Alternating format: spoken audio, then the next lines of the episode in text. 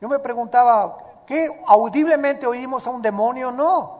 Simplemente tienen la capacidad, estas criaturas que están en la dimensión de nuestra mente y de nuestros sueños y nuestros pensamientos, tienen la capacidad de entrar y inyectarnos ideas de suicidio. Ideas que te dicen, tú eres hombre, pero no eres hombre, recuerda que eres mujer. Y si eres mujer, no, tú no eres mujer, eres hombre y te pueden llegar a convencer al grado, como dicen muchas personas, cambian de género. Y ahí está el famoso transgénero, ¿verdad? Seres humanos que le dicen a Dios, yo no estoy de acuerdo con la genética que tú me diste, ni con la biología que tú me diste, yo no soy hombre, yo soy mujer. Y me voy a operar mis genitales y me voy a vestir como mujer porque yo estoy atrapado como mujer en un cuerpo de hombre.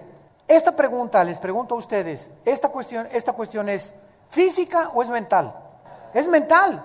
O sea, ¿de dónde vienen estas ideas a esa persona en la mente? Ellos no lo saben, nosotros sí lo sabemos. Es un problema espiritual, mental, que te llega alguien a querer robar tu identidad.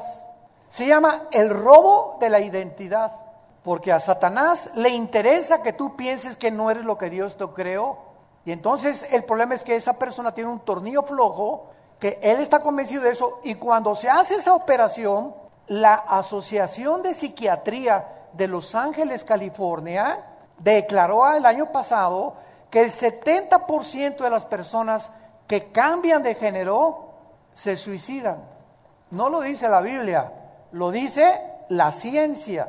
¿Por qué se quitan la vida? El 70% de los que quieren cambiarse su género se suicidan. Porque en ese momento tú te cambias físicamente, pero no puedes cambiar tu ADN.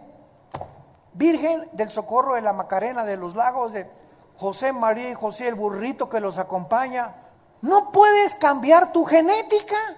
El hombre tiene el cromosoma Y, la mujer tiene el cromosoma XX.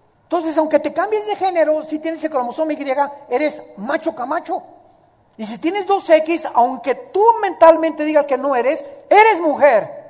Vean el ataque tan grande a la familia y a la sociedad de aquel, como dijo Jesús en Juan 10, el enemigo vino a robar, matar y destruir. Y quiere robarnos nuestra identidad. Quiere convertirnos en personas que no somos para degradar la imagen y semejanza que Dios puso en nosotros.